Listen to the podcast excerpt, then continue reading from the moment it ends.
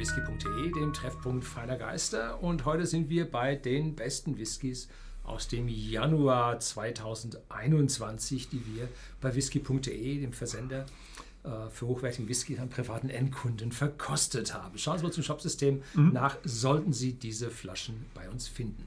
Ja, ähm, war interessant. Heute vier. Ich habe einen, hatte ich noch, war so ein Wackelkandidat.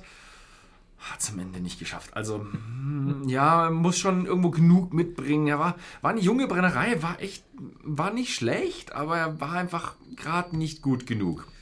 So, und, und, dann muss man auch sagen, du hast die meisten probiert. Ne? Ja, ich habe Also von mir ist jetzt nur einer hier dabei. und, und, drei von mir. Und magst du uns den noch nennen, der es fast geschafft hätte? Weil jetzt sind alle neugierig. Ach so, jetzt sind alle neugierig. Ja, der Stoke Club, was war es? Der Smoky Rye, glaube ich, war es. Ist einfach eine super interessante Flasche. Deswegen hat es mich auch so gereizt. Deswegen habe ich ihn auf, in unsere no Nominierungskiste gelegt. Aber am Ende, er war, war schön. Also wenn er noch ein bisschen älter gewesen wäre, hätte er das bestimmt geschafft. Also ich will es jetzt nicht herausfordern, aber ich denke mal, in ein paar Jahren werden wir irgendwo den, den nochmal sehen, vielleicht mhm. hier sogar bei den Awards.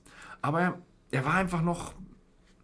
Er war einfach noch nicht awardwürdig. Er war, ist, ein, ist ein schöner Whisky, aber noch nicht ganz awardwürdig. Ja, warum es jetzt bei mir so wenig geworden sind, A, habe ich ein bisschen weniger probiert nach Weihnachten. Mhm. Um, und B, hat die Zeit vor Weihnachten dermaßen eine hohe Messlatte gelegt, naja. dass jetzt die anderen sich schon ganz schön hart tun. Weil es kommen halt die tollen Whiskys kommen immer vor der Saison raus mhm. und dann ist es jetzt ein bisschen knapper. So. Mhm.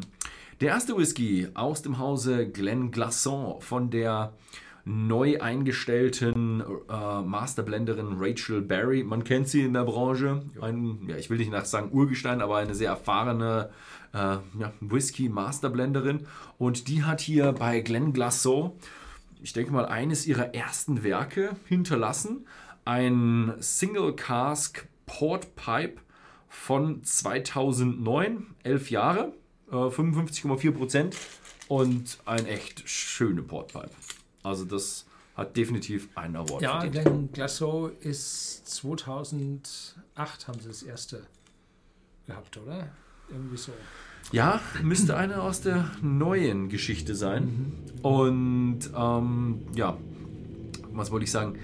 Ja, muss sagen, also Masterblenderin, ob es jetzt alles an Rachel Berry lag, gut, sie musste das Fass auswählen. Hat jetzt nichts zusammenmischen müssen, aber. Also auswählen ist auch schon was. Auswählen ist auch schon immer so eine Geschichte, um genau zu sehen, ah, wann ist das äh, Fass richtig können wir für unsere Exklusivflaschen auch beurteilen, dass es nicht ganz einfach ist.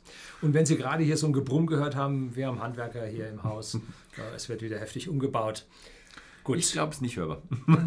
Schauen wir mal. Schon, ja, werden wir sehen. Gut, so, was haben wir bei deinem Whisky? Bei meinem haben wir jetzt Filey Bay Moscatel Finish. Das ist ein Whisky aus England. Nein, nicht Schottland, England. Und zwar von der Ostküste. Da gibt es halt Filey Bay, ist eine kleine Meeresbucht und da ein paar Meilen im Landesinneren sitzt die Brennerei, ist relativ frisch auf dem Markt und hat eine ganz besondere Abfüllung der Produktionsweise, weil sie zwei Brennblasen, normale Potstills und einen Rectifier hat. Und da kann man hier schön auf der Dose sehen. Ja, ich kann nicht umschalten. Du kannst nicht umschalten. Ja, da können Sie dann hier sehen, wie wir also links und rechts die Potstills haben und hier in der Mitte dann den Rectifier.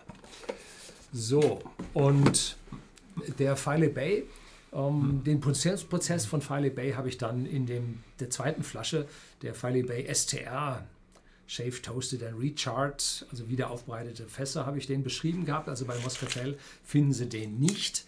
Aber im Vergleich äh, brachte die, das Finishing in diesen Moscatel-Fässern dann doch einen schöneren Whisky zustande als in diesen frischen STR-Fässern. Und darum hat es äh, äh, dieser Whisky ist halt geschafft und nicht der andere. Jo. Ja, ich finde es immer wieder interessant, wenn sich jüngere Brennereien irgendwelche tollen Fässer vornehmen. Merkt man einfach, oh, was da für tolle Fässer um ja, Und die Produktionsmethode, dass sie jetzt für einen mhm. jungen Whisky eigentlich einen dreifach destillierten haben. Ne? Also von mhm. der Qualität her einen dreifach destillierten. Und damit merkt man dann die Jugend ja. an dem Whisky nicht so sehr, harmoniert dann mit dem Fass und schon kommt was Tolles raus, wenn man es richtig gemacht hat. Mhm. Ja. Und gleich zu dem Thema habe ich auch tolle Fässer bei jüngeren Brennereien. Denn ich war ja in Japan 2015, 16? 16 war ich in Japan? Oder waren es 17? 15. 15. Na, 15 war ich in Amerika. Und so. in Eiler. Danach irgendwo. 16 oder 17. Mhm.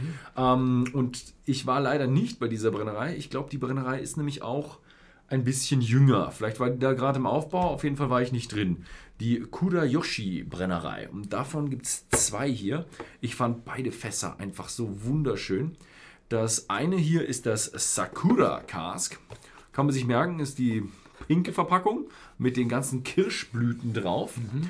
Und deswegen ist es in einem Cherry Wood Cask, also einem Kirschholzfass gelagert worden. Und das gibt dem Ganzen einen ganz anderen Touch. Ähm, haben auch richtig schöne, ähm, schöne, ja, richtig schöne exotische Geschmäcker das, drin. Das, das, riecht nach Kirsche. ja, ja. Das ist ja unglaublich. Ja.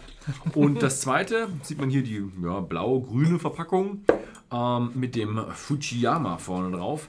Das ist ein Mitsunara Holzfass. Ein äh, die Mitsunara ist ein, ein Mitsunara ist eine Eichenart. So wie die amerikanische oder europäische Eiche gibt es eben noch eine Eiche, die ist dann die, das heißt glaube ich mongolische Eiche, manche nennen sie koreanische Eiche, manche nennen sie japanische Eiche. Sie wächst da so Japan, Korea und dann so ein bisschen Richtung äh, Mongo, Mongolei, Russland hoch. Und die wird auch bezeichnet als die Korkenziehereiche. Und deswegen ist es sehr, sehr schwer, dort Fässer draus zu machen. Da haben sie Spannungen drin und dann drehen sich die, die Tauben. Ganz schlecht. Und ja, deswegen sind die Fässer auch extrem teuer und extrem ja, schwierig herzustellen. Gibt es sehr, sehr wenig von. Deswegen sehen wir so wenig Mitsunara-Eichenfässern. Und äh, ich finde es aber trotzdem immer wieder ein toller Geschmack, denn der Geschmack der Mitsunara-Eiche ist orientalisch, Curry, manche sagen ein bisschen Kokos, Ananas, so in der Richtung. Ich finde es klasse. Deswegen, bei mir haben es beide geschafft, bei dieser jungen Brennerei mit interessanten Fässern. Und man hat auch gesehen, ein bisschen weiter mehr raus, ne? War auch geil. also die drei, die ich hier drauf habe, also die waren es definitiv. Nur der eine, der es nicht geschafft hat. Naja. Gut. Gut, ja, das war's mal wieder. Wem es gefallen hat, schaut mal bei whisky.de im Shop vorbei. Wir sind ein bisschen hinten dran. Kann sein, dass manche von den Whiskys nicht mehr gibt, äh, wenn ihr draufklickt. Ansonsten vielen Dank fürs Zusehen und bis zum nächsten Mal.